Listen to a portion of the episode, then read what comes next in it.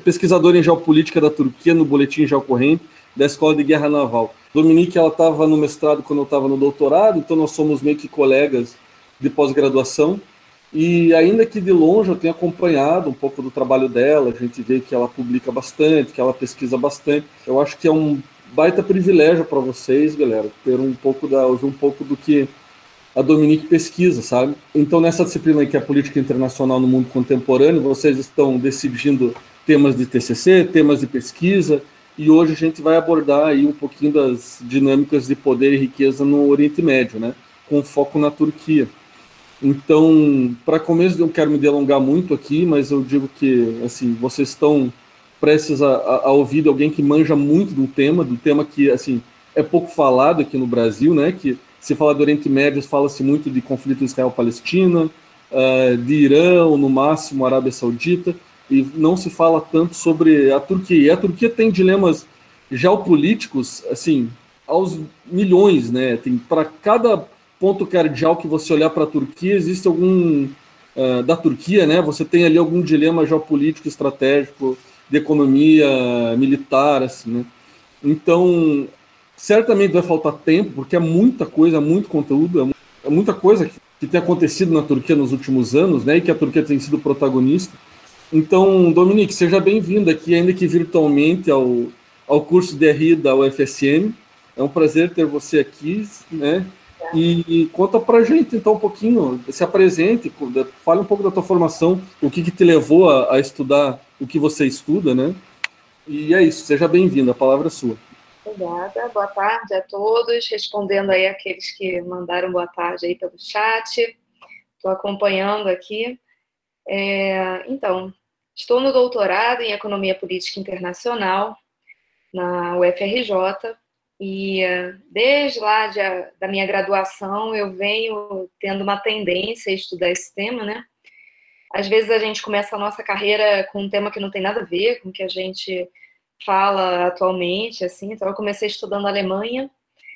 Por que, que eu estudava Alemanha? Porque eu gostava de entender os conflitos geopolíticos, né? Inclusive a gente consegue fazer um paralelo entre o que, que a Alemanha representou no século passado e o que, que a Turquia representa esse século, né?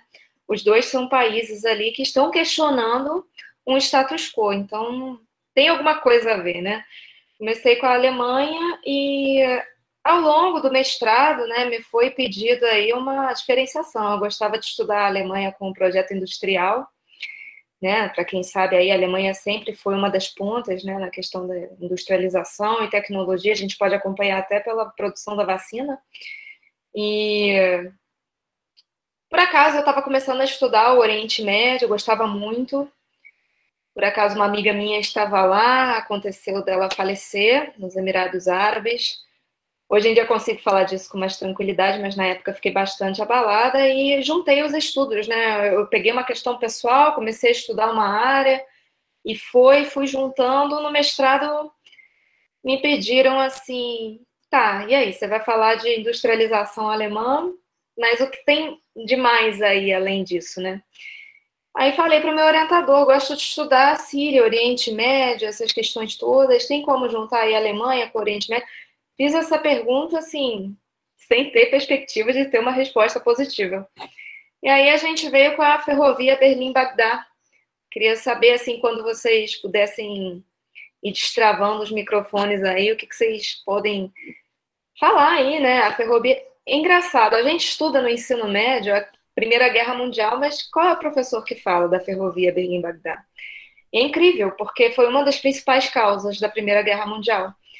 Então, era uma ferrovia, né, que era um projeto, eu vou chegar a esse ponto aí na, na minha apresentação, mas era um projeto ali entre a Alemanha e o Império Otomano, e isso leva até a gente a entender hoje em dia por que, que a Alemanha não se posiciona abertamente contra a Turquia, né, são antigos aliados, e fui chegando a esse tema, fiz uma dissertação ali que conta a história do, do Império Otomano. E nesse momento eu escrevia para o boletim da Escola de Guerra Naval, se vocês tiverem a curiosidade, se chama Boletim Geocorrente. Estudava a Alemanha, mas eu gostava de estudar conflito e a Alemanha não tem exército, né? A Alemanha é toda limitada ali às manifestações da OTAN. E a Turquia estava começando a causar, né? Em 2015, a Turquia começou a causar nas relações internacionais. E como eu já vinha desse histórico de Império Otomano, nada mais justo do que seguir estudando Turquia. E também porque faltavam pessoas interessadas e o comandante me pediu, eu falei, não, ótimo. Né? E comecei a estudar a Turquia, já estou nesse caminho aí há cinco anos. É, não sou a única especialista nisso, a gente tem uma professora que é muito conhecida, que é a professora Monique. Vou falar o sobrenome dela, mas para vocês escreverem aí, vocês vão ter que jogar na internet, peçam ajuda ao Bruno. Monique Sorachevski. Então, é Dominique Monique aí na área da, da Turquia. Claro que ela tem muito mais experiência, né? Ela já tem um doutorado há muitos anos, então se vocês tiverem interesse, eu recomendo também. Enfim, é a minha palestra hoje. Posso começar, Bruno? Sim, sim. Inclusive, a gente tem uma aluna aqui, não sei se tem mais gente, mas a Thaís Araripe, ela tem feito dos, alguns dos cursos da, da Monique e parece que são cursos ótimos sobre história do, do Império Otomano, né? Eu acho que esses cursos que estão aparecendo por fora, né, por aí, é, são cursos, inclusive, dela, tem outras pessoas trabalhando com projetos assim de economia, então quem, quem quer ter uma noção melhor de economia pode puxar cursos aí do João. Depois a gente pode ir lançando esses links, porque eu acho que a tendência é que a gente venha a ter mais cursos assim de extensão. E a professora Monique, ela está trabalhando fortemente, né? Eu também já fiz vários cursos, já adoro. E recomendo, e assim que puder, eu começo a dar os meus cursos também, mas. Então vamos lá, gente. A geopolítica da Turquia, né? Eu queria saber o quanto que vocês já ouviram falar desse país, assim, o quanto que vocês estão familiarizados, ou se quando pensam em Turquia, pensam assim, ah, deve ser um país aí. Eu tenho alguma leitura mais histórica mesmo, por Império Otomano, enfim, a formação do Estado da Turquia, mas geopoliticamente coisas bem, bem genéricas assim sobre a Turquia, nada muito aprofundado. Interessante. E assim, quem tem interesse nesse tema tem séries, né, na, no Netflix que estão mostrando bem assim. É legal porque quando a gente estuda história, a gente fica muito na leitura e não vê a situação, né? Tem uma série que é Rise of Empires no Netflix e é o Império Otomano. Quem tiver interesse, e também tem outras séries assim que são mais longas, né? A Monique ela faz bastante indicação disso. Mas essa série mostra a tomada de Constantinopla, né? Vamos lá, vou chegar nessas partes todas. A geopolítica da Turquia entre a Europa e o Oriente Médio, né? A gente vai ver por que, que a Turquia é um país tão importante que ela é localizada exatamente ali na ligação entre o Ocidente e o Oriente, entre a Europa e o Oriente Médio, ela é um ponto de passagem muito importante. Que, que a gente sabe sobre a Turquia? A gente imagina um lugar árido do Oriente Médio, que não tem nada, né? Inclusive, eu aconselho a vocês a ficarem vendo mais imagens.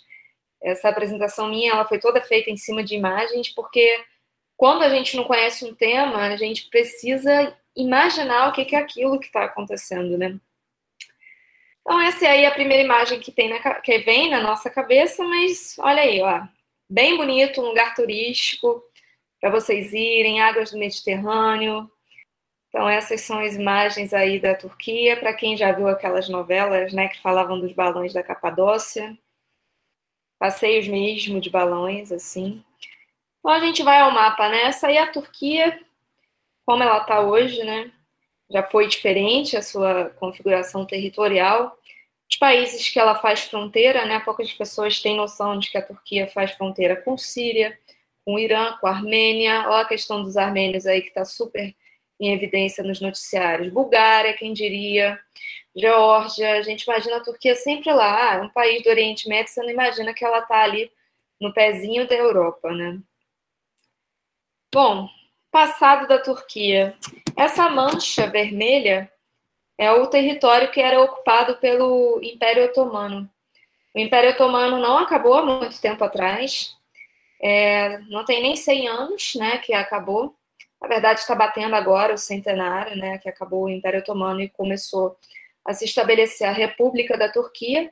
E o Império Otomano foi o maior império islâmico né, que a história já teve se arrastou ali pelo norte da África, pegou o Egito, né? Para quem já estudou história, o Egito sempre foi uma potência, foi dominado, foi submetido ao Império Otomano, pega a Turquia, Iraque, Azerbaijão, Geórgia. O Império Otomano se alastrou até a Áustria, que foi aonde teve ali um revés, que foi quando o Império Otomano começou a perder. Isso tudo tá naquela série que eu indiquei para vocês, que é Rise of Empires, né? A Ascensão de Impérios, o Império Otomano, para quem vê o, o Netflix em português. E deu um revés, né? Então, o Império Otomano ele tinha umas forças armadas, né? Que eram o exército de janízaros, que eram os mais poderosos, né? A Europa muitas vezes se baseou nesse exército para poder assim crescer e se tornar uma potência, mas para quem tiver interesse, leiam a minha dissertação de mestrado, posso colocar o link aí. Eu mostro na minha dissertação como que houve essa grande divergência, né, que é uma teoria de quando uma determinada porção do planeta, do território, começa a se desenvolver e a outra que estava no domínio começa a ficar para trás em termos de tecnologia. E o Império Otomano ele não foi capaz de ter todo esse poderio né, militar, de construir tanques, então ficou muito preso ali na questão de cavalaria, do pessoal armado mesmo indo lutar. Essa série mostra bastante essa questão dessas imagens e houve né, essa disparidade aí na história. Tem diversos motivos, não tem uma explicação única de por que, que o Império Otomano ficou para trás, mas dentre elas pode ser a própria organização da sociedade, eles estavam fechados com relação à tecnologia, e isso não aconteceu só com o Império Otomano, né? Quem estudar a história da China também vai ver que a China, em determinado momento, estava ali dominando a questão marítima e se fechou, né? Então isso acontece mesmo. Em Dominique, Oi? deixa eu já aproveitar. Alguma entrevista da, da Monique, ela fala muito sobre o nome né, do império, como Império Turco-Otomano ou apenas Império Otomano. Né? E ela deixa claro que dentro desse grande império haviam muitos povos além dos turcos, né? Então é bem interessante isso, né? De que é o Império Otomano porque é dos súditos do Otman lá. Você pode falar melhor que eu sobre isso mas como era um império multinacional também, né? Quem pegar a minha dissertação, não estou fazendo propaganda, mas é porque eu me interessei muito por essa parte, então eu peguei desde o comecinho mesmo da ascensão do Império Otomano. Esse otomano vem do nome Osman, né? Que era o imperador que conseguiu ali movimentar todas as situações. Eles é, estudaram as fraquezas de Constantinopla porque o objetivo era acabar com o Império Bizantino. Né? E aí o Império Bizantino caiu, eles conseguiram tomar Constantinopla e começou-se a crescer o Império Otomano. E através dessa força militar dos, dos, exércitos né, otomanos, os turcos eles sempre foram o povo turco, né? Começou através ali de uma dominação de uma parcela territorial em Izmir. Quem pode olhar no mapa da Turquia, que a gente vai chegar daqui a pouco, fica ali no cantinho no, no noroeste. Então foi se espalhando por aí, foi o início do povo turco, mas abrangeu tantos outros é, povos, inclusive a gente pode entender os conflitos de hoje em dia, que a gente vai falar no final da palestra, conflito com os armênios, com o Azerbaijão, enfim, que é essa tentativa de submeter outros povos, né? Os armênios, eles são cristãos e tiveram que ser submetidos ao povo muçulmano. Então, falar que o Império Turco-Otomano, né, na visão da Munique, seria um erro, porque a gente está querendo dizer que é o turco que está dominando, mas na verdade são tantos povos, inclusive o império se alastrou por um território tão grande que ficou difícil de administrar, e aos poucos esses, outros povos eles foram buscando suas emancipações. Então, quando a Europa estava é, forte, né, no sentido militar, ali no final do século XVIII, a própria Europa, a Inglaterra, a França começaram a apoiar as independências, né? A independência da Grécia, que foi a primeira do Império Otomano em 1830, teve total apoio da Inglaterra. Então eram muitos povos mesmo. Então algumas pessoas vão se referir como Império Turco-Otomano e outras como Otomano por conta dessas questões de ter muitos povos, muitas culturas, muitas religiões submetidas aí ao, ao grande império militar islâmico imagens né, do Império Otomano, eu acho importante a gente ver para ter uma ideia, né, as roupas, a cultura, sempre tampam a cabeça, né, isso faz parte da, da cultura. Uma pintura aí da questão da, da grande marinha que o Império Otomano representava, né, naquele momento não tínhamos fotos, então as pinturas representam, o Império Otomano tinha uma forte marinha, E aí a gente chega um pouco, né, para a modernidade, né? Para quem não sabe, o Império Otomano ele durou 500 anos, né? Ele veio de 1465. Isso assim, claro, não existe uma data, né? Mas a gente pega a tomada de Constantinopla e ele veio até a Primeira Guerra Mundial. Né? Então, quando a gente pensa em dominação dos Estados Unidos, não é nada. 100 anos de Estados Unidos, menos de 100 anos ainda. Então, o Império Otomano ele foi uma grande força mesmo é, mundial. E aí a gente pega a aproximação com a Alemanha, né? Da onde que veio essa conexão? Na imagem aí a gente tem o Guilherme II, que ele foi o Kaiser antes do Hitler, né? Ainda era um império ali. E a gente tem o sultão Abdulhamid II, né? Que eles se aproximaram, houve ali uma, uma boa intenção de trocas. O Império Otomano estava caindo, ele era chamado ali, apelidado de o grande enfermo, né, como se fosse aquele velho já andando de bengalas. E o Guilherme II tentando se aproveitar dessa situação para poder, para quem sabe, né, gosta de história, a Alemanha se unificou tardiamente, em 1871, junto com a Itália, ali, né, os dois últimos da Europa a conseguir unificar. Para quem quiser saber da história da Alemanha, o meu TCC também fala, né, a Alemanha ela era é, 300 e poucos é, e depois teve a, a, Confederação Germânica que diminuiu só para 39, e depois a Alemanha conseguiu é, se unificar. E assim, claro, a unificação da Alemanha, a gente entra na questão da própria geopolítica, né, o tema da nossa aula de hoje, foi uma unificação territorial que não era bem-vinda, né? Então, se tornou ali uma grande ameaça para países como a França, a Inglaterra. A gente entra nas teorias geopolíticas, né, de força territorial ali terrestre e de força marítima, né? Entram as teorias do Mackinder, do Mahan, e a Alemanha, ela é um país com grandes capacidades anfíbias, né? A gente chama de anfíbias quando um país ele pode ser forte por terra e forte por mar, que é o, o grande objetivo da Rússia que já é forte por terra, mas não consegue ter uma saída para o mar, e a gente já chega na Rússia daqui a pouco. Então, a Alemanha se unificando tardiamente, ela queria ter as suas colônias, né? Era uma época que a gente chama de chauvinismo, né? Para quem já ouviu falar, que é a vontade de uma expansão é, imperialista, né? De conquistas territoriais, junto com um desejo nacionalista, né? De impor, né? Então a gente entra aí muito sério com a geopolítica do Hatzel, que eh, acabou influenciando a questão da Segunda Guerra Mundial e o nazismo, que é a questão do espaço vital, né? O Hatzel, é claro, ele não criou essa teoria para causar o que o Hitler causou, mas era uma teoria que para a época fazia sentido. Olha, a gente precisa de um espaço, a gente precisa de uma dominação territorial onde tenha os recursos necessários para o nosso país crescer e evoluir. Então, a Alemanha estava ali buscando ter esses territórios, muito da filosofia alemã, não só dos geopolíticos, mas também falam dessa questão de um espírito alemão que tem que conquistar e que tem que expandir a sua cultura. Enfim, era uma época onde os nacionalismos estavam bem fortes, né? Aconselho aí as leituras sobre os nacionalismos para quem quiser entender o final é, do século ali, a transição do 18 para o 19. E a Alemanha, para quem tiver interesse, leiam o livro do Macmillan, A Ferrovia Berlim-Bagdá, alguma coisa assim, que foi um livro que eu usei bastante, mas agora eu não estou ligada exatamente no título. Mas ele fala no começo do livro, né, que os franceses ficam com os problemas de lá, os ingleses com de cá, eu vou criar o meu território aqui no quintal da Europa, que era aonde o território otomano estava chegando. Então, essa ideia de construir essa ferrovia Berlim-Bagdá era uma ideia imperialista. Né? Havia uma troca de interesses ali, onde a Alemanha oferecia a tecnologia para o Império Otomano. Ah, eu vou construir ferrovias que vão interligar e vão trazer a luz, iluminação, é, telégrafos, e você me concede o direito de eu poder construir essa ferrovia. Aí a gente consegue, ignorem esse mapa aí do lado, foquem no mapa da, da esquerda.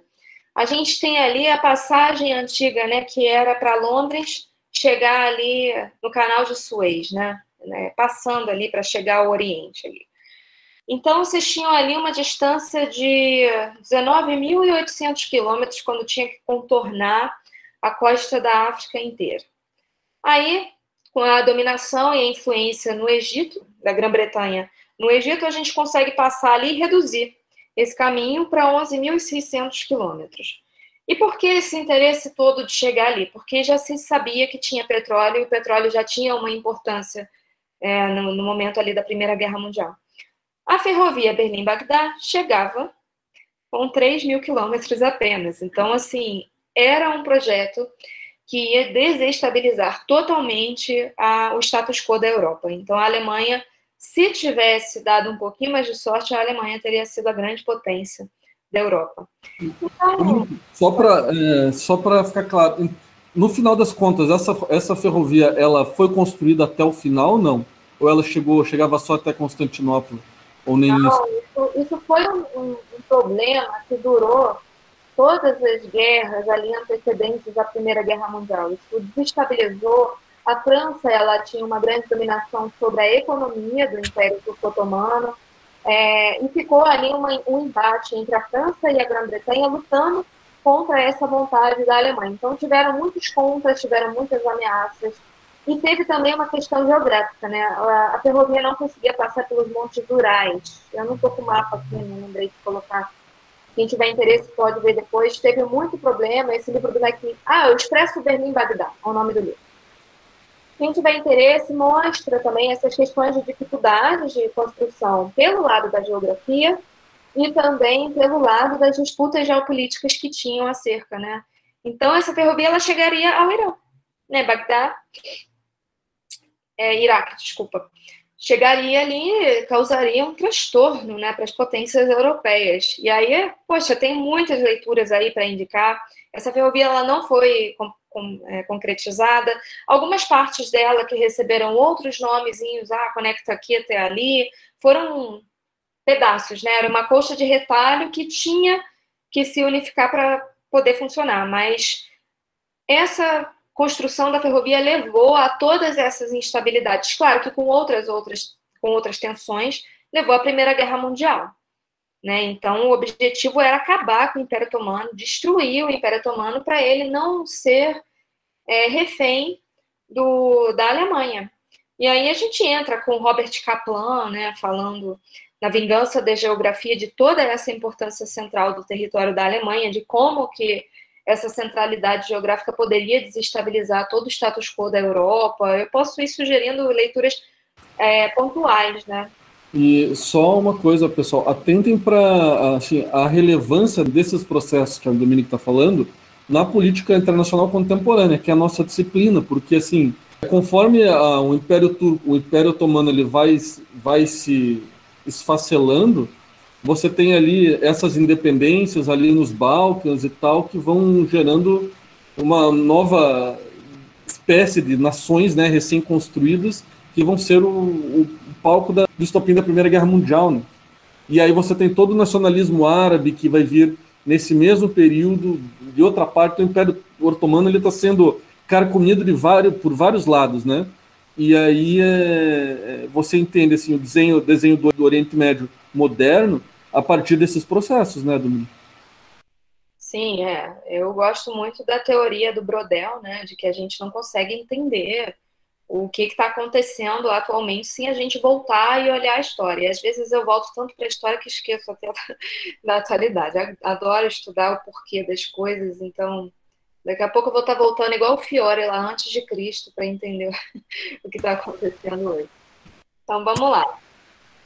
Esse aí, né, o exército otomano já dependendo de várias contribuições é, dos europeus, né? Os europeus financiaram muito. Houve uma troca entre os intelectuais do Império Otomano. Eles iam para a França estudar, né? Os jovens turcos.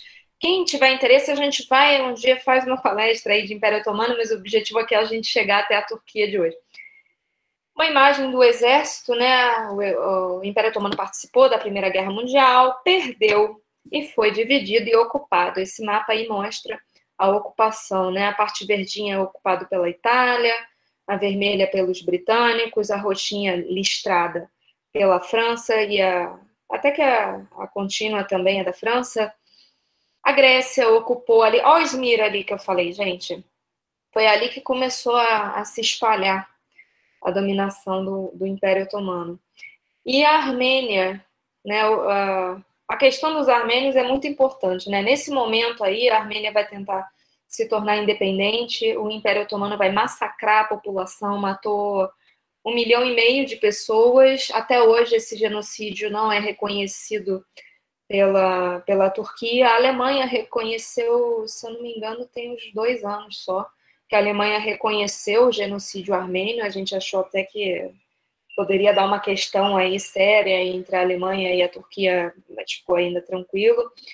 E quem tem interesse de saber mais a questão da Armênia e gosta de rock, é, acompanhem o vocalista do System, System, falar no, no portuguêsão, System of a Down.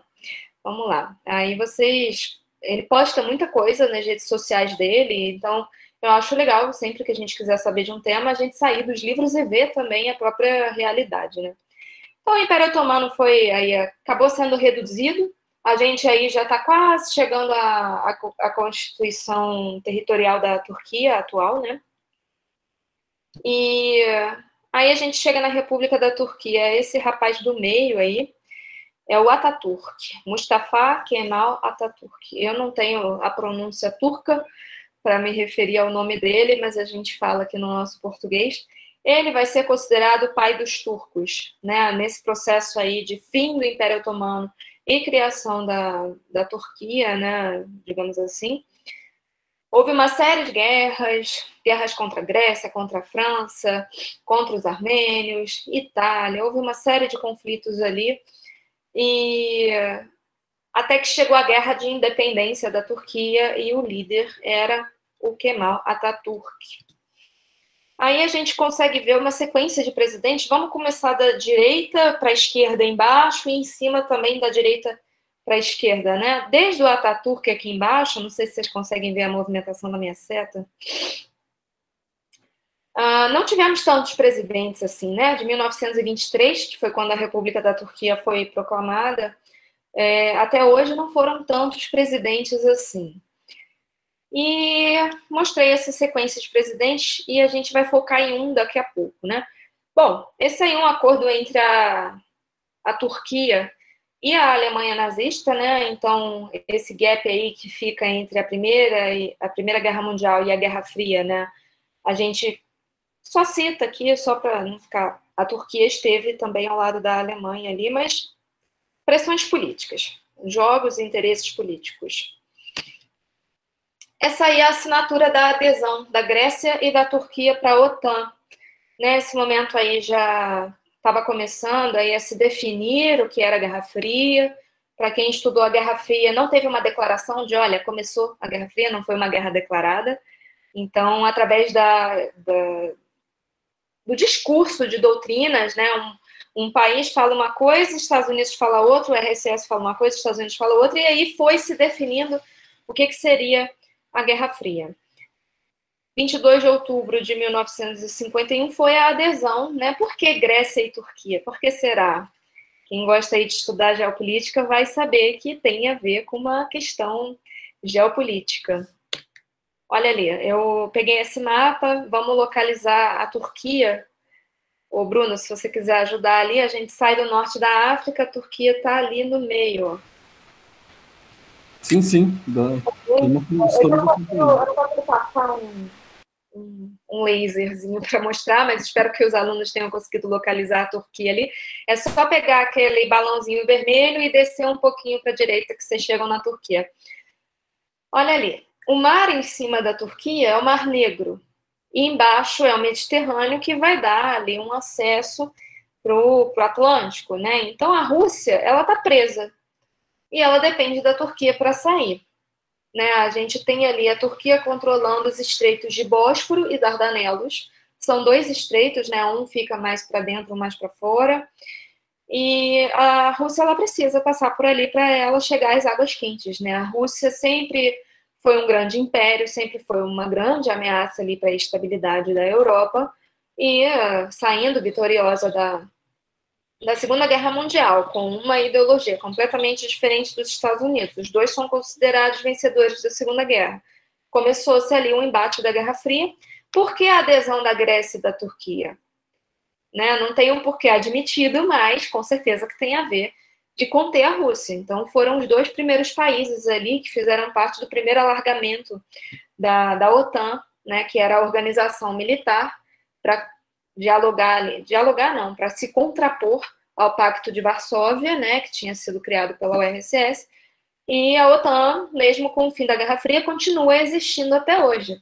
E se a gente observar os países membros da OTAN, é uma contenção ali para segurar ah, o expansionismo da Rússia ou a influência da Rússia ali nos antigos países da União Soviética, enfim. Então a Turquia ela detém o controle do acesso da Rússia ao mar. Ah, o Império Russo sempre foi oposto, né, ao Império Otomano, nunca foram coleguinhas, sempre foram contrários, nunca tiveram interesses em comum, disputaram regiões. Outra potência que, por curiosidade, nunca se submeteu ao Império Otomano foi o Irã. Então, os persas também têm uma função muito importante aí, que não se submeteram. É, e os persas tinham uh, o, o, domínio militar ali para falar, olha, não chegue na minha fronteira se não é causa dele, né? Olha, eu acho que assim a relação da Turquia com a Rússia, ela de rivalidade, ela é secular e envolve muito esse dilema que você falou, né, do acesso ao mar. E, inclusive, para. Bom, isso vem desde o século XIX, conforme o Império Turco se, é, se retraía, né, e a Rússia se expandia ali nos Balcãs. E aí, assim, daria. Essa rivalidade ela pode ser transportada para o jogo na Síria hoje em dia, né? Então a Turquia e a Rússia, na, nesse essa tentativa de rearranjar uma Síria pós-guerra civil, você tem ali fortemente uma disputa entre a Turquia e a Rússia, né? E aí também envolve o acesso ao mar pela Rússia, enfim. Você vê que existem padrões na geografia ou na geopolítica, né, que são permanentes, apesar dos líderes mudarem, dos partidos mudarem. Né? Sim, é. eu acho legal para a gente continuar vendo a importância da, da geopolítica, né? Por uma curiosidade, é, eu estava conversando com uma professora francesa e ela falou que o termo geopolítica não é bem-vindo na França, né? E se a gente olhar para trás, a gente vai ver que está muito associado ao expansionismo alemão, a França tem várias rivalidades com a Alemanha, mas a gente tem que admitir que a geopolítica tem a sua importância. Está relacionado, os poderes dos estados está interligado ali com a sua questão da geografia, né? Ah, mas isso é compreensível, né? Os franceses foram uma das principais vítimas da geopolítica alemã, né? Então, mas é, é, inevitável que o termo geopolítica ele ficou muito marcado pela racionale estratégica da Alemanha, né? Da, da, da Segunda Guerra Mundial. Mas se você pensar na geopolítica como a projeção de poder sobre o espaço, a projeção de poder do Estado sobre o espaço, ela é super legítima e bem-vinda para a gente estudar, né, os processos contemporâneos. É, sim, não, a Alemanha ela praticou duas, né? Eles chamam de Realpolitik com o Bismarck, né? Que o Bismarck ficava fazendo aqueles jogos ali meio obscuros, meio silenciosos, mas aí o Guilherme II é, ele veio, ele se autoproclamou ali o chanceler da Alemanha ele tinha, é, ele dizem que ele queria ser assim um novo Napoleão, né, tipo isso. E então ele queria sair conquistando e aí a política, a geopolítica dele foi chamada de Ostpolitik, que é a mais ofensiva. Então tudo aquilo que o Bismarck arquitetou para a Alemanha poder se formar silenciosamente, sem incomodar demais potências, o Guilherme II foi e estourou a bomba. É, é, é Weltpolitik, né? Não sei. Chegamos aí aos golpes de Estado, né? Para quem acompanhou, teve um golpe de Estado, em do... uma tentativa, né? De golpe de Estado em 2016, só que a Turquia ela vem lidando com uma série de golpes de Estados desde da década de 60, né? Então, ali, ó, umas imagens, coisas de jornais, né? Sobre os golpes, foram seis, né? O de 2016 foi o sexto. E aí a gente começa a tentar entender por que desses golpes, né? São disputas, né? É como se o Brasil hoje em dia estamos polarizados politicamente, um governo não quer o outro, fazem os golpes. E na Turquia isso está muito relacionado com a islamização ou não da Turquia, né? Acabei passando pelo Kemal Atatürk. Uma forma da Turquia se inserir no cenário internacional ali em 1923 foi um pouco, algumas pessoas julgam esse termo, mas se ocidentalizou um pouco, né? Adotou o alfabeto ocidental, é, separou a religião da política, enfim, uma série de alterações ali na, na política da Turquia para poder tentar modernizar e transformar a Turquia num país mais próximo da Europa, porque o objetivo do Império Otomano era se modernizar. E isso acabou ficando um pouco com a Turquia, tipo, nossa, estamos atrasados, precisamos nos modernizar e a Europa é moderna. Então houve essa, essa questão de aproximação com o Ocidente, e isso hoje em dia é uma das principais questões dentro da política. Até hoje, o partido do atual presidente, a principal oposição dele é o partido que foi fundado pelo Ataturk. Então, a maioria desses golpes políticos que acontecem na Turquia tem a ver com a islamização ou não da Turquia. Então, assim, dá para dizer que é, o quartel e a mesquita, né, é, os militares e, os, e a religião são as principais forças políticas domésticas, assim, na Turquia? Eu diria que sim, mas eu precisaria de ter, assim, uma, um conhecimento interno maior da Turquia para para analisar isso. Eu fico mais na política externa, mas com certeza a religião ainda tem um poder muito forte e a questão da militarização. A gente vai chegar numa questão ali do, do da, da, revolta do Parque Gezi, né, que foi um, um, grande divisor de águas ali, onde pediram para que o Erdogan se retirasse da presidência, porque ele estava tentando islamizar de novo a Turquia e ele estava tentando reconstruir é, símbolos, quartéis otomanos no lugar de, de mesquitas, né? Bom, é, o Turgut Özal, não sei falar.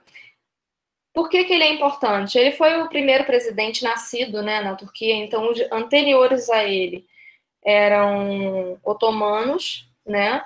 E ele foi o presidente em exercício no fim da Guerra Fria. Por que, que o fim da Guerra Fria é importante para a gente?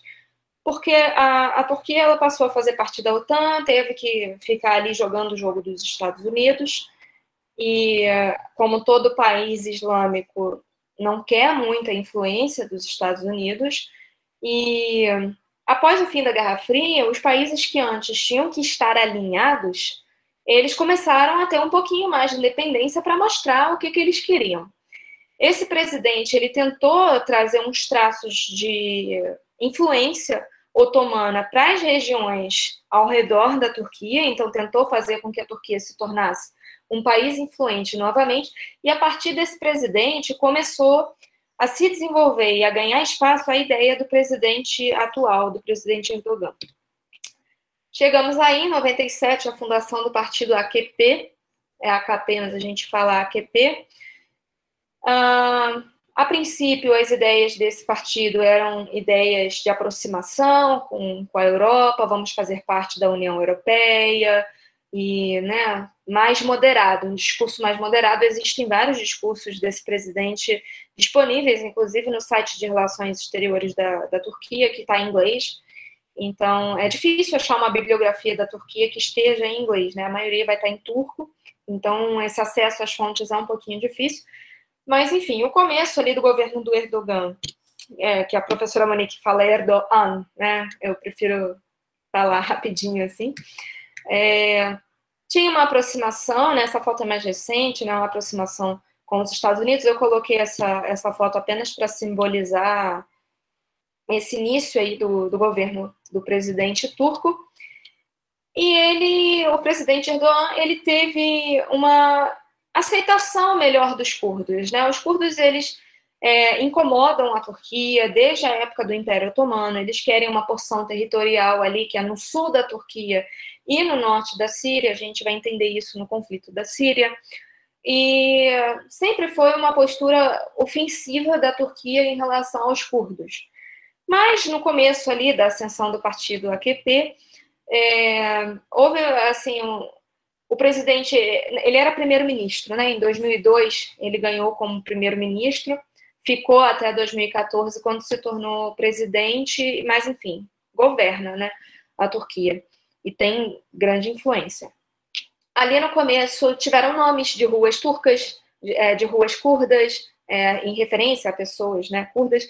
É, o, o, a língua foi permitida o seu ensino nas escolas, então estava uma política muito mais tolerante.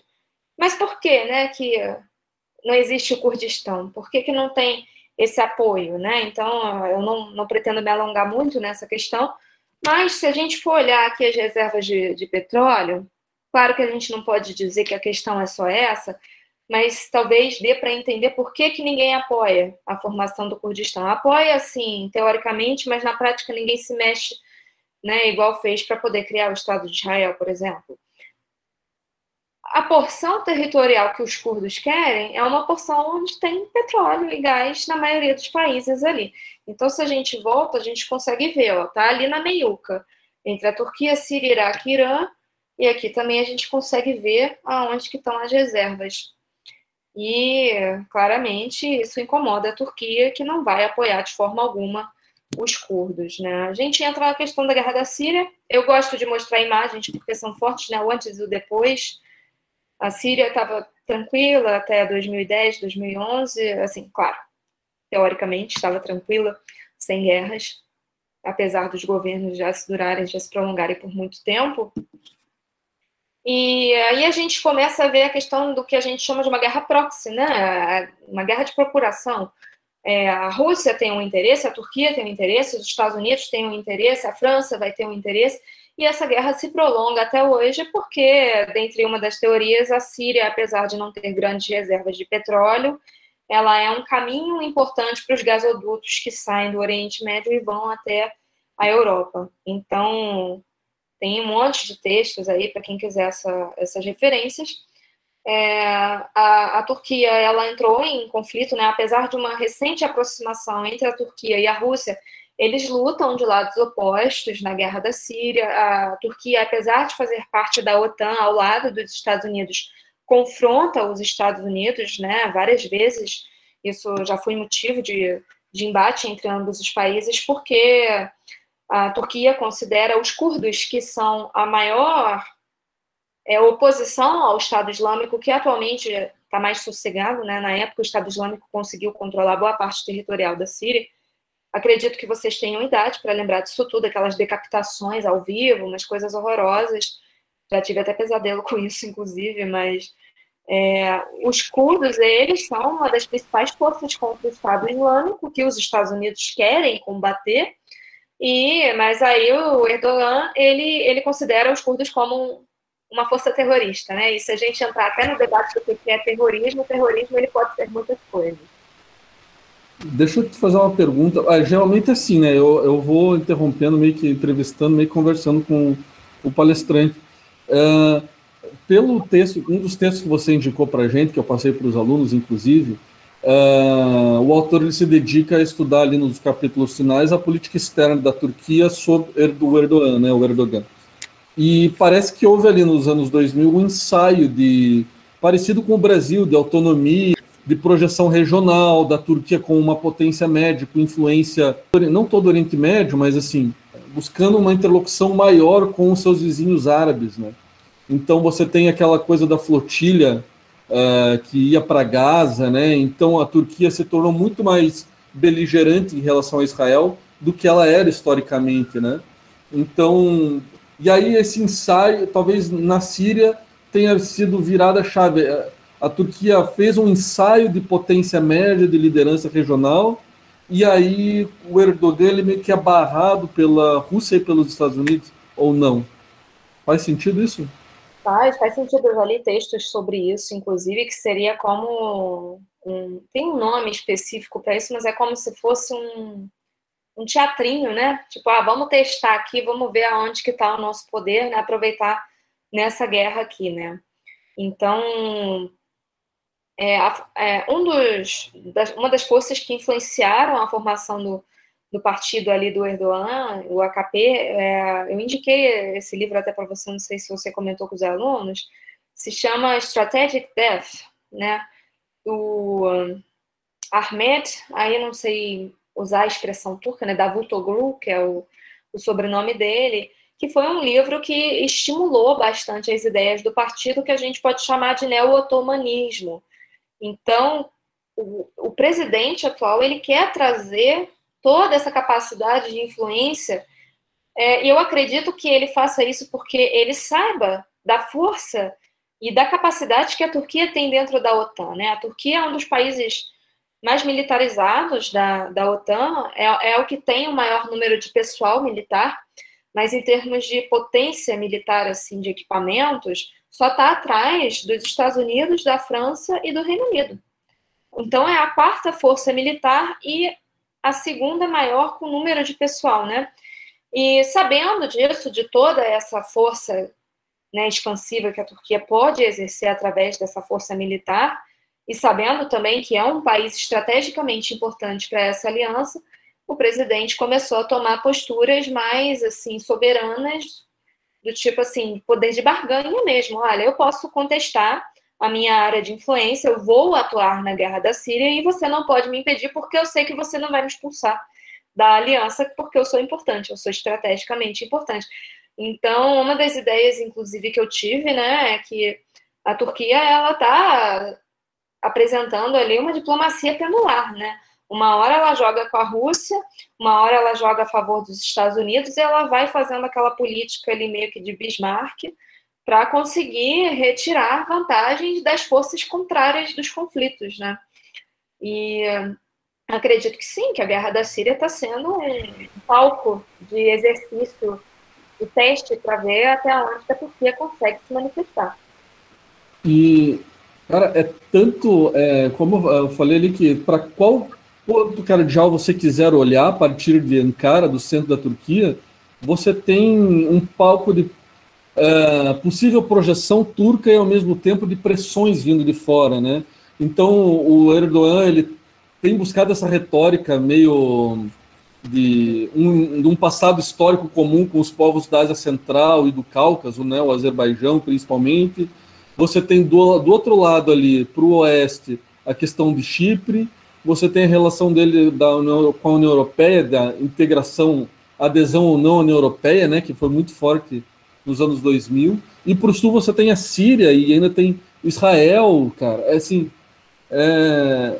se eu fosse o ministro das Relações Exteriores da Turquia, cara, eu ia ficar louco, porque para todo lado que você olha é conflito ou é tensão, né? Com grande potência.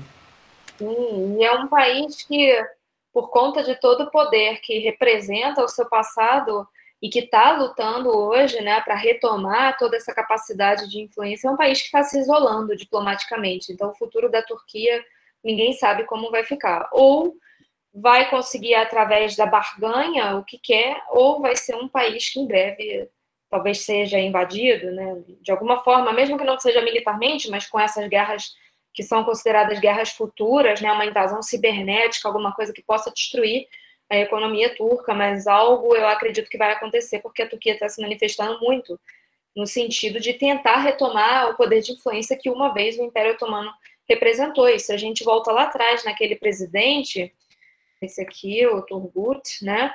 Ele também tentou é, retomar essa capacidade de influência da, da Turquia ali no Azerbaijão e tudo mais, e por acaso, não se sabe, ele foi envenenado. Então, o que se pode tirar aí de uma ideia é que essa sequência de golpes ou de tentativas de golpe de Estado na Turquia tem a ver um pouco com quando a Turquia tenta ser um pouco mais nacionalista, mais soberana, acontece uma derrubada ali do governo. E bom, aí só um quadrinho, né, para a gente ver a quantidade de forças que estão presentes ali na guerra da Síria, né? Existe os próprios exércitos sírios, existe o ISIS, existem as forças curdas, forças rebeldes, as turcas, enfim. Eu espero que um dia eu possa visitar a Síria fora de guerra. E bom, eu, eu conheço, né? Tem muitas é, muitas lanchonetes sírias aqui em Petrópolis e de vez em quando eu vou lá. Não estou nem interessada na esfirra, estou interessada em ficar sabendo da história, né? O dono aqui ele perdeu contato com a família dele na Síria.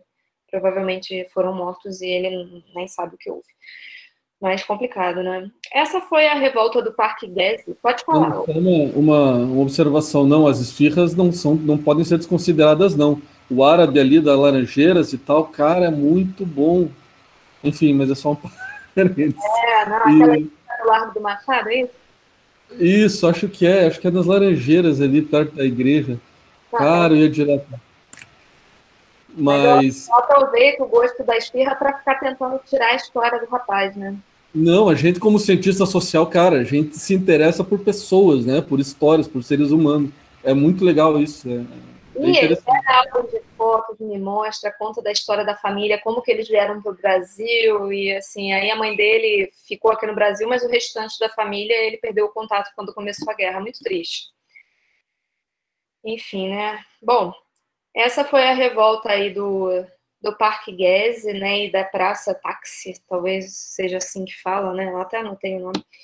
Mas enfim, foi quando o presidente, ele tentou, o presidente Erdogan, né, ele tentou fazer uma reforma aí, onde aí tiveram várias causas, né? Juntou todos os grupos que poderiam ser contrários ao governo, juntaram os ambientalistas porque iam ser cortadas cerca de 200 árvores, juntaram os movimentos feministas, as religiões que estavam submetidas ali ao islamismo, todo mundo foi, foi é como se fosse um estopim, né? Uma mudança que queria ser feita, né? Ele queria resgatar um quartel otomano que existia aí nessa praça antigamente, que acabou virando uma bola de neve e se tornou uma das maiores revoltas contra a presidência do Erdogan. Isso foi, acho que em 2013, né? Então, em 2014 ele se tornou presidente e logo deu um jeito de fazer um plebiscito para transformar do parlamentarismo para o presidencialismo, né? Então houve uma tentativa de reforma política ali às pressas para ele tentar se manter no poder, né? É um presidente que já está com pouca aprovação. É, chegamos à parte da Turquia hoje, a tentativa de golpe em 2016, a gente tem algumas imagens aí, olha ali, pessoas subindo em tanques, é, foi forte. E parece que o presidente já tinha feito um levantamento de todos os nomes que poderiam estar relacionados a essa tentativa de golpe. Aí a gente entra com a questão do autoritarismo, da violação da liberdade de expressão, né, da, da privacidade das pessoas nas redes, né, enfim. E parece que em cerca de quatro horas ele já tinha prendido 16 mil pessoas, uma coisa absurda, assim. Eu posso estar confundindo os números, mas era uma coisa absurda. Muita gente foi presa em pouco tempo.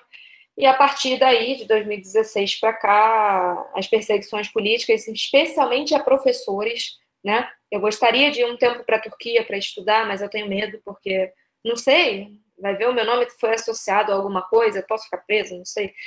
Mas e também nunca me manifestei abertamente contra o presidente, mas a gente tem que reconhecer que são medidas autoritárias. Então, digamos que externamente o presidente busca retomar uma soberania da Turquia e que eu concordo que possa até ser um país que foi desprivilegiado né, com relação aos, aos, países ali ao redor. Ele é excluído de vários tratados com relação a gasodutos, enfim, mas internamente é um governo de extrema direita. A gente pode dizer assim, né? Extremamente autoritário. Bom, boatos, né? Para quem gosta aí de boatos, eu gosto de boatos políticos. É, essa aí é a base norte-americana, né, em Sirlik. Olha ali a base, o pontinho vermelho. Essa base é norte-americana e há fontes que dizem que os caças que saíram é, no dia dessa tentativa de golpe em 2016 saíram dessa base norte-americana e os Estados Unidos alegam que não sabem de nada né? Então, pode ser que tenha havido ali uma tentativa dos Estados Unidos de retirar e de depor esse presidente que estava vindo a se tornar uma pedra no sapato. Né? E essa base é super importante porque ali os Estados Unidos conseguem estar muito próximos do, do Oriente Médio e é uma base extremamente estratégica, não só para o Oriente Médio, como também para a Rússia. Né? Aí a gente chega no que está nos jornais, hoje em dia, né, o conflito no Mediterrâneo, esses são os navios aí indo.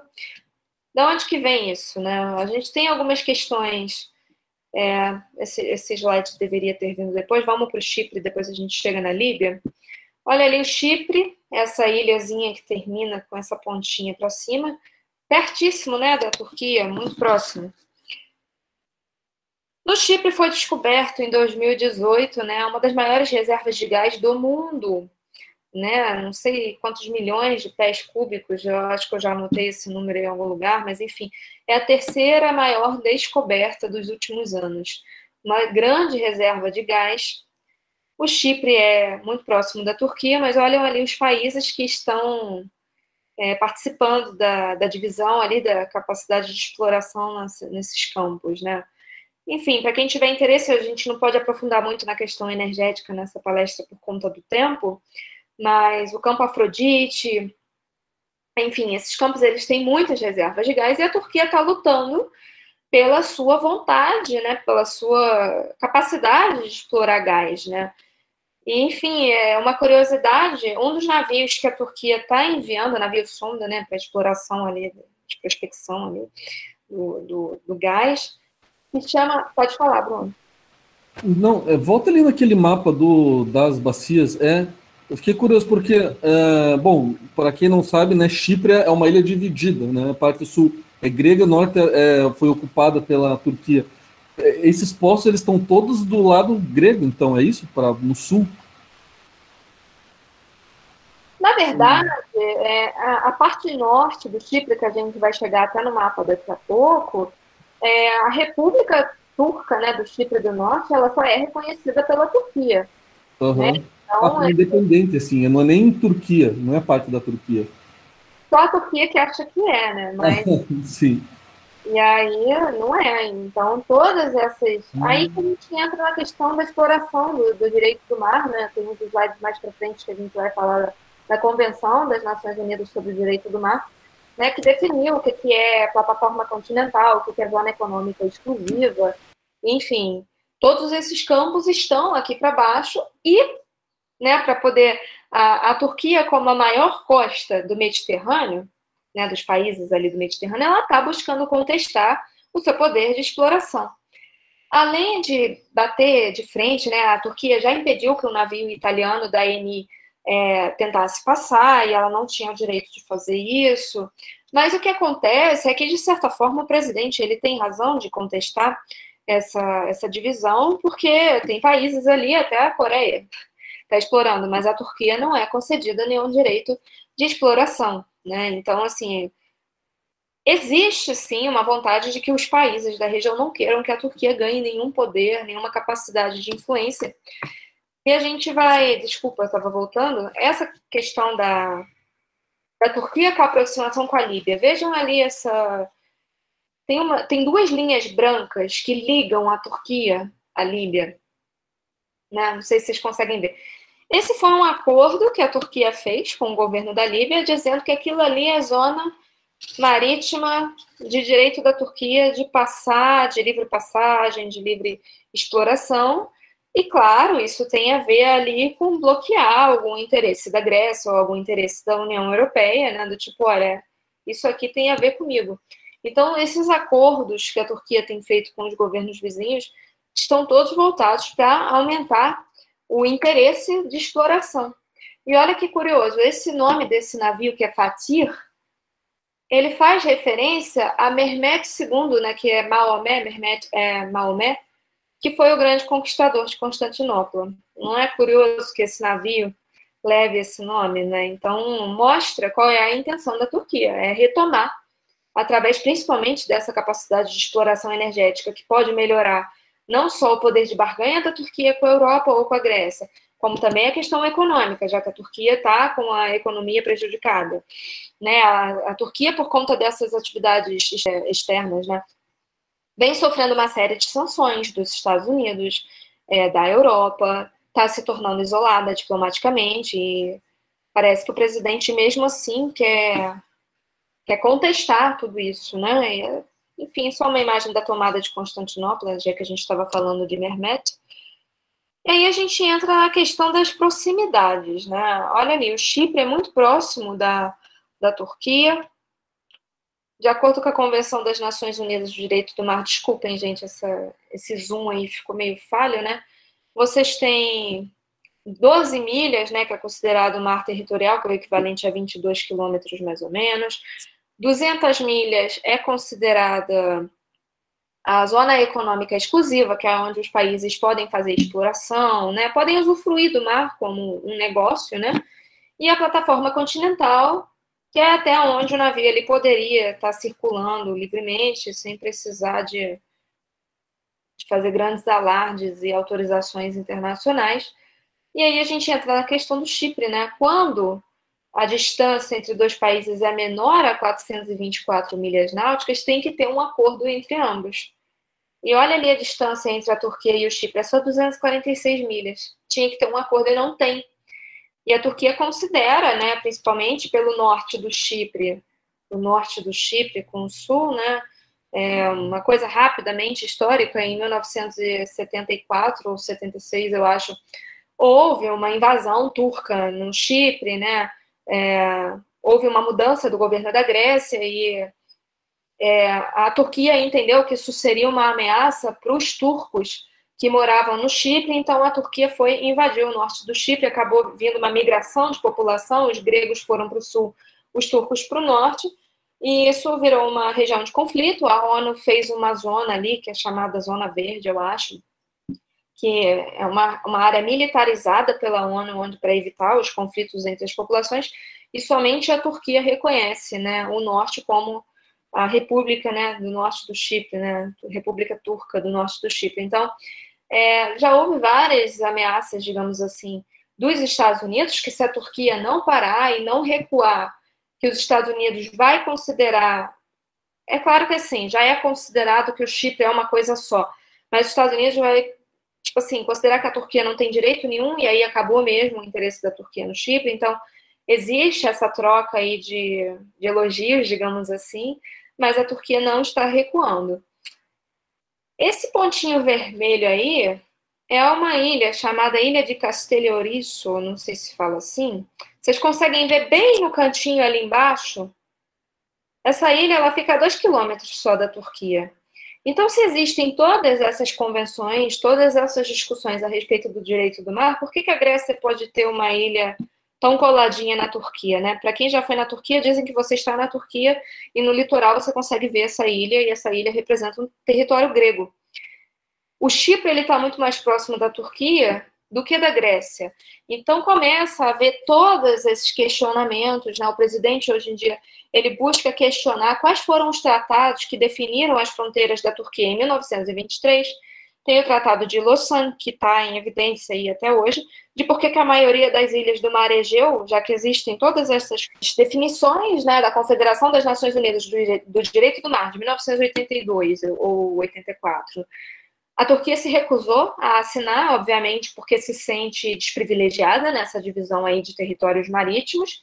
Então ficou tudo com a, com a Grécia, digamos assim, e a Turquia está contestando, obviamente, que o presidente hoje em dia ele quer retomar uma capacidade de influência da Turquia no, no Mediterrâneo e está fazendo esses exercícios, mandando navios com o nome de imperadores e sultões conquistadores, né, para fazer essa essa menção de que a Turquia vai querer retomar o seu passado otomano.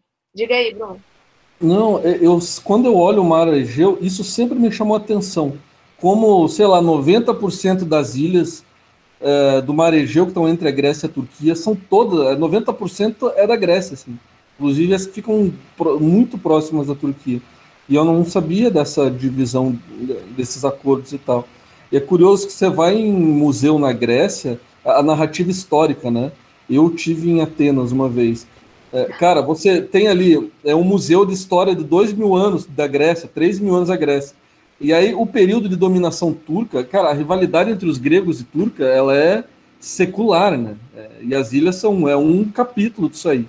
E assim, a, a Turquia, né, os, os, otomanos controlaram a Grécia por que 200, 300 anos mais ou menos, né? Eu acho. E assim, é, é uma sala, assim, eles esse período de domínio otomano sobre a Grécia, os gregos tentam esconder, ou assim, é, é uma vírgula, assim, não, não nos interessa esse período, né? Então vamos narrar a, a, a glória do passado grego e depois a nossa independência, né? É bem, é bem importante como a, gente entender como as narrativas nacionais elas são construídas. Né? Sim, verdade. E é também importante frisar que a Grécia foi a primeira, né? Imagina um dominó, né? Aquela historinha do dominó, do dominó. Cai um, cai em todos. A partir da independência da Grécia, em 1830, o Império Otomano começou a se esfacelar e começou a desmembrar e acabou. Foi isso. Então a Grécia foi o primeiro ali que caiu, né? Enfim, chegamos aí aos conflitos atuais. A gente já está falando deles, né? Mas enfim, só para a gente chegar a uma noção de que a, a França ela está liderando é, um movimento aí, que eu não sei se vai se tornar bélico em algum momento, mas está tendo um, um, conflito bem assim, já avançado entre a Turquia e a França, porque a Turquia tomou a liderança na defesa da Grécia com relação a essas disputas marítimas que o Erdogan está fazendo é, e estão sendo consideradas uma afronta internacional, né? E a Turquia ela boicotou produtos franceses, então a situação está complicada, está se esquentando. Se o presidente não recuar, acredito que tenha né, um conflito talvez bélico, eu não sei, mas enfim. Eu só coloquei uma questão ali do Nagorno-Karabakh, que é outra questão importante da Turquia, são os últimos slides, né? É uma região do Cáucaso ali que dividia o, o Império Russo e o Império Otomano, e, portanto, é, é uma região de, de, de, disputa, de influência entre ambos. Então, mais uma vez, a gente, voltando na história, a gente consegue entender a atualidade. Essa é a região verdinha escura ali, a região de Nagorno-Karabakh, e a verdinha clara é a república, né, que, que os armênios ali conseguiram depois de determinados conflitos, né. Então, tentando fazer um resumo para a gente não ficar muito tempo nessa questão, né, a, a, gente falou ali do genocídio armênio, então, no momento ali da Guerra Fria, o Armênia e o Azerbaijão foram territórios é, da, da União da República Socialista Soviética. Essa região de Nagorno-Karabakh, ela tinha ficado com a República Soviética da Armênia, depois o Stalin mudou em 1923 para um domínio do Azerbaijão, e continua, além de ser uma disputa entre ambos, já que essa região é importante estrategicamente, tem muita reserva também de petróleo, óleo, gás, enfim, além de ser uma disputa entre a Armênia e, e o Azerbaijão, é uma disputa entre a Turquia e a Rússia. Então a gente pode ver que a Turquia e a Rússia ora se aproximam, ora lutam em lados opostos, mas ambos, o Putin e o Erdogan, eles estão agindo como tipo assim, vamos reconquistar os nossos poderes. Então, algumas pessoas chamam Putin de novo czar e a, o Erdogan de novo sultão, né? Então, eles ali disputam em lados. Na verdade, a Turquia ela está até do lado do, do Azerbaijão ali por conta da, da, da dessa disputa da, da região do Nagorno-Karabakh. Ela está do lado do Azerbaijão e a Rússia está apoiando os armênios. Mas sempre foi uma região de conflito entre os dois e enfim, é, em 1990 houve um grande, uma, um grande embate entre armênios e azerbaijãos, não sei falar o nome das pessoas do Azerbaijão, mas azeris, que chama, né, azeris, uma coisa assim. Enfim, é, e aí houve um cessar-fogo em 1994, né, entre ambos ali, e tem uma disputa ali religiosa também, enfim. E depois, agora em 2020, um lado está acusando o outro de ter violado esse cessar-fogo. E aí a Turquia está mandando forças para essa região. E os armênios ele tem, eles têm uma grande influência europeia, então estão recebendo apoio da Europa. Então, só para a gente ver aí a guerra do Azerbaijão e a quantidade de gasodutos importantes que passam ali pela região do Cáucaso, para a gente ver que é uma região estratégica e só para a gente fechar, como o Bruno disse, não tem um lado que a gente olha a Turquia que não tem uma possibilidade de, de confronto ali geopolítico por conta dos interesses turcos. E é isso, gente. Desculpa ter passado um pouco do tempo e obrigada. Aí, obrigado, Dominique. Receba os nossos aplausos silenciosos, virtuais, que os alunos certamente estão mandando para você agora.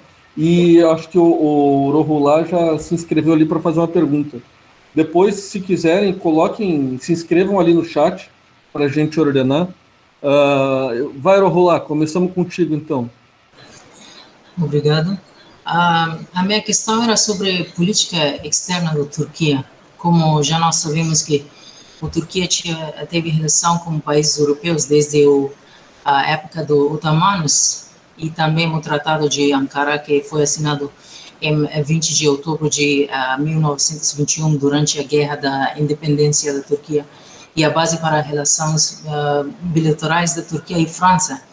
E como a França sendo um importante parceiro comercial e econômico, bem como um, um dos principais aliados da Turquia, uh, e também houve visitas dos presidentes entre esses dois países, mas infelizmente hoje em dia você vê o conflito surgido entre esses dois países sobre os comentários uh, que foram feitos pelo presidente uh, Macron uh, discriminando aqueles cidadãos muçulmanos e franceses que estão lá e também os líderes da Turquia e França que se envolveram eh, em guerra de palavras depois que aconteceu esse esse comentário chamando Islã em crise no mundo. Agora, vendo essa consequência que se trouxe boicotes dos produtos franceses no mundo muçulmano, inclusive na Turquia, uh, condenando Macron e França pelo tratamento dos muçulmanos. Uh, o Erdogan também tipo uh, chamou o Macron como separatismo islâmico. Com tudo isso acontecendo, onde podemos ver o futuro das relações diplomáticas e políticas desses dois países poderiam terminar? Isso, em sua visão, seria pessimista ou existe alguma outra estratégia para melhorar isso? Obrigada. Legal. É, vamos fazer uma rodada, então, antes de você responder, Dominique. Vai pensando aí, enquanto isso eu passo para o Pedro. Uhum. Obrigado, Rolar. Eu vou anotar. Ah, Pedro. Boa tarde. Boa tarde. Uh, eu tenho, na real, duas perguntas. Eu já vou lançar as duas, formar três aí no bloco. Uh, tu comentou dessa tendência da, da, das relações entre a Turquia e a Rússia estarem meio que num pêndulo, assim, hora vão, hora melhoram, hora pioram. Uh, a falta de uma intervenção mais firme da Rússia no conflito agora entre Armênia e Azerbaijão pode ser um sinal de que as relações entre a Turquia e a Rússia estão né, nesse lado tendendo mais para ficarem mais positivas ou é algo interno mesmo dali, algo estrito mesmo as relações Armênia e Rússia? E a minha outra pergunta é qual o interesse da, da Turquia no Chipre? Porque tu, tu, comentou que a intervenção foi nos anos 70 e poucos, uh, e eu acho que a declaração da independência do, da República Turca do Chipre do Norte em 1984, 83, alguma coisa assim. Uh, e tu comentou que esses, esses campos de gás natural uh, foi uma coisa bem recente que foram descobertos. Então, antes disso, nessa década de 70, década de 80, qual era o interesse da Turquia ali no Chipre? Podemos, por esse bloco, assim? Manda ver, manda ver. Eu vou fazer igual as pessoas costumam fazer, que é pegar da mais recente e voltar para a primeira, né? É, Pedro, então, é, eu acredito que essa vontade de retomar o controle sobre a ilha do Chipre seja uma questão estratégica mesmo, né? Geoestratégica. É uma ilha importante é, que já foi parte do, do território otomano. Então, tudo que a gente falou aí leva a crer que a Turquia ela quer retomar esse papel. E a, a desculpa, digamos assim, né, a justificativa para essa invasão ali no norte foi que a, a, Turquia ela entendeu que esse novo governo da Grécia poderia estimular um massacre ali contra os turcos cipriotas. Então, esse interesse do, do território do Chipre anteriormente era simplesmente estratégico de defesa da população ou um revanchismo ali, porque a Grécia acabou ficando com tudo depois do fim da, da Primeira Guerra e foi, foram tratados desiguais, né? Tratados de fim de guerra costumam ser bem desiguais para quem perdeu. E aí, agora, com a questão energética, virou um estopim. O presidente ele não quer recuar, porque essa questão energética pode é, contribuir para um melhor posicionamento da Turquia na região enquanto país líder e influente, e também para poder resolver a questão econômica, né? Enquanto você começa a exportar muito gás para a Europa, você se torna um país influente. E quais eram duas perguntas, né? Não sei se eu respondi uma ou duas. A outra era se essa falta de uma intervenção mais, mais firme da Rússia no conflito entre Armênia e Azerbaijão poderia ser um sinal de uma tendência mais positiva das relações entre a Turquia e a Rússia. Então, é, ao meu ver, assim, não existe uma amizade estabelecida, né? Existem relações de interesse A minha visão de, de relações internacionais é muito realista, né? então para mim tudo é interesse, os estados eles agem de acordo com aquilo que eles querem, não existe uma cooperação, a menos que dessa cooperação venha a ser estabelecido ali alguma vantagem né, para cada membro. E acredito que a tendência das guerras atuais, e a gente chama até de guerras futuras, não é ter o conflito em si, né, o embate, porque você gasta com material bélico, você gasta com mobilização de pessoal, você gasta com a reconstrução dos territórios, você gasta com muito investimento que não é necessário. Então, eu acho que os dois ali estão tentando lutar por interesses, mas sem entrar em conflito entre ambos, até porque foi inaugurado, acho que esse ano, ou final do ano passado, um gasoduto né, entre a Turquia e, o, e a Rússia, o Tur Turkstream, não sei se eu posso falar assim, o Turkstream, né, que é, faz a ligação ali entre ambos, então eles têm um acordo e se a gente for aí aprofundar isso, tem muito interesse em comum, é como se, tipo assim, você quer brigar com uma pessoa, mas você depende dela. Você não pode abrir o jogo que você está contra ela. É, logo depois dessa questão do gás no Chipre, esse ano foi descoberta a maior reserva de gás, talvez, do mundo, que está no Mar Negro, e está ali entre a, a, Turquia e a Rússia. Está mais próximo da Turquia, mas com certeza a Rússia vai querer fazer uma parte ali de, de conseguir tirar vantagens. Então, acredito que os dois estão atuando ali de forma a se tornarem soberanos, enfim, novamente, trazer suas, seus poderes. Então, assim, você se junta com o seu inimigo para lutar contra uma coisa maior que seria a dominação ocidental, mas a partir do momento em que eles conseguirem avançar um pouco nos interesses, talvez eles voltem a agir contrariamente uns aos outros. Então, eu acho que é basicamente isso, Pedro. Não tem como, por mais que eles discordem, não tem como agir abertamente assim, olha, eu vou agir contra você. Não pode. É um jogo de diplomacia mesmo. E, eh, desculpa, eu não sei falar o nome do outro aluno. Roulá? Rohulá. Rohulá. Da onde você é? Fiquei curiosa. Eu sou do Afeganistão. Ai, que interessante. A pergunta é sobre a questão da França, né? Se eu acredito que vai ficar pacífico ou não. É, por acaso, é, eu estou estudando isso, mas é, eu fui mais para uma questão de relações internacionais construtivista, né? Não sei se você já ouviu falar da teoria do outro, já ouviu falar dessa teoria? Quem é visto como outro, assim. Alguns, alguns autores de construtivismo, né?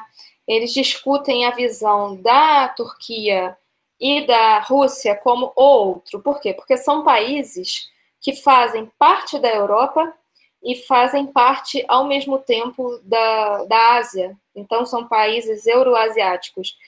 Teoricamente, eles poderiam ser considerados, alguns povos ali da fronteira poderiam ser considerados europeus. Só que se você vê um russo ou um turco chegando lá na meiuca da União Europeia, ele vai ser visto como, ah, é outro, não faz parte aqui, né?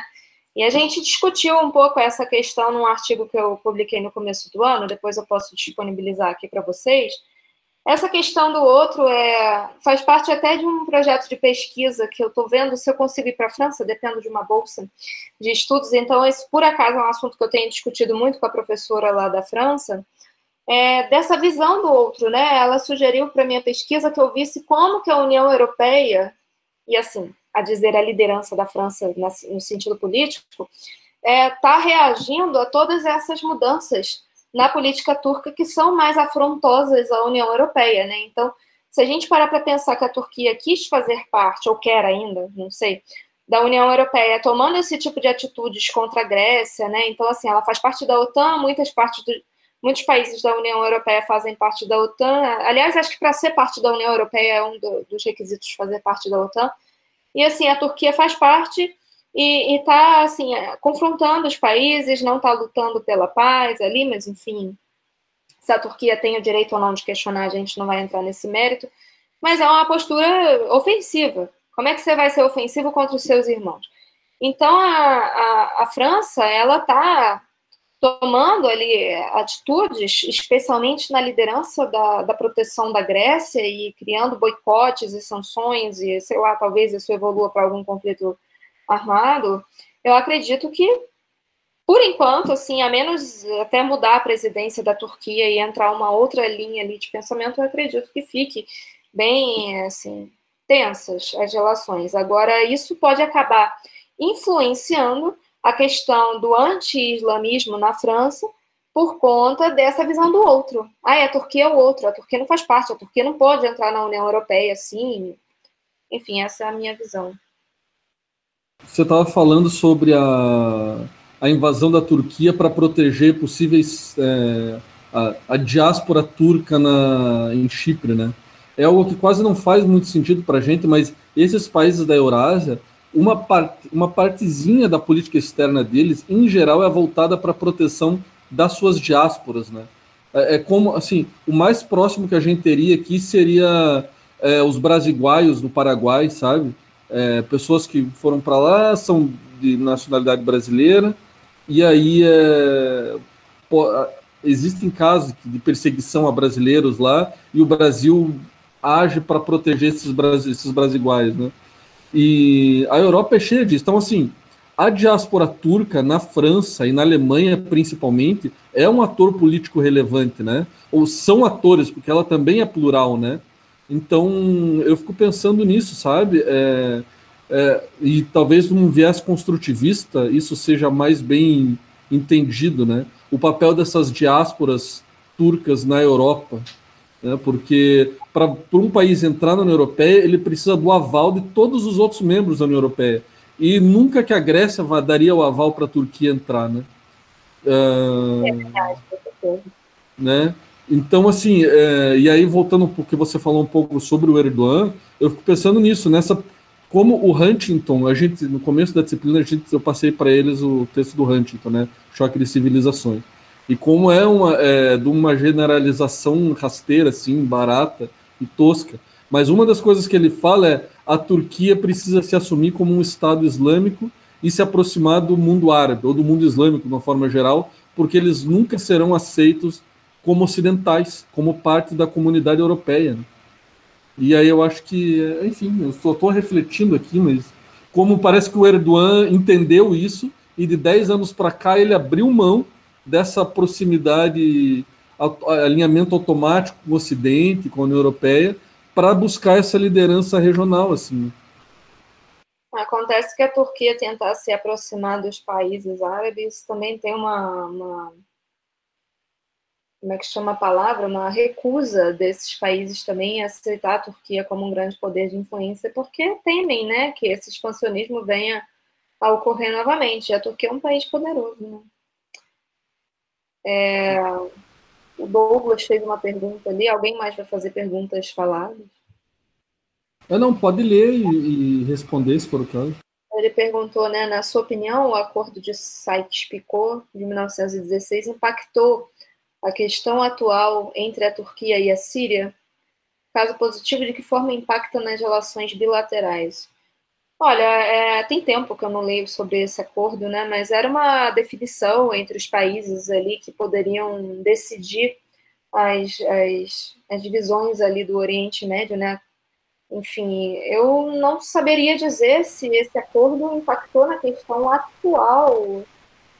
Até sim, se a gente pensar no sentido de que as fronteiras foram definidas dessa forma, né, pela definição das grandes potências da época, eu acredito que sim, mas eu, o principal ali na, na, na questão da Turquia e da Síria é uma vontade de dominação da Turquia sobre a Síria. Então, o que ela quer é que se enfraqueça mesmo, ela é contra o Bashar al-Assad, né, que recebe o apoio da Rússia. A Turquia quer que, que, que se enfraqueça, e assim como os curdos querem se prevalecer dessa fraqueza para poder construir o seu território uma fraqueza no sentido de de projeção política de algum poder central, né? Então aquela região ali está meio sem poder e a Turquia quer tomar o poder sobre aquilo ao mesmo tempo que os curdos querem. Então o que eu vejo ali é uma tentativa de projeção ali mesmo. Eu não saberia te dizer. Assim, claro, a história, se a gente olhar para trás, as coisas sempre têm influência, mas acredito que ali está muito mais entre Turquia e Síria o problema do que a gente pensar que a França ou que o Reino Unido está agindo diretamente sobre a questão.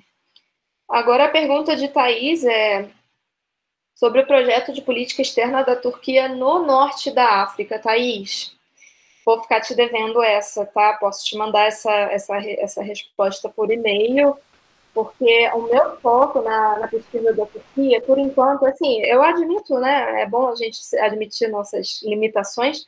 Como eu estudo a Turquia há cinco anos, eu sou muito mais voltada para essas questões de energia e das relações com a Europa. Então, com a questão da África, eu posso fazer uma pesquisa e te mandar essa, essa resposta por e-mail, se você quiser, bota seu e-mail aí, tá bom? É que pensando no norte da África, assim, há uma rivalidade com, a, com o Egito, por exemplo, né? Mas, enfim, aí entraria numa outra seara, um outro debate que vai longe. E, então é isso, acho que é isso, né? Não sei, mais alguém gostaria. Foi aqui, foi longe o negócio, hein? Fomos 2h40, uma hora e meia. Obrigado, pessoal, pelas participações. Dominique, muito obrigado pela, pela sua apresentação, pela contribuição aqui com o nosso curso, com a minha disciplina, principalmente. E as portas estão abertas aqui para você voltar voltar virtualmente ou, ou fisicamente, né? Mas para participar aqui no, no nosso curso. Obrigada e peço desculpas a Thaís, mas prometo que vou mandar essa resposta.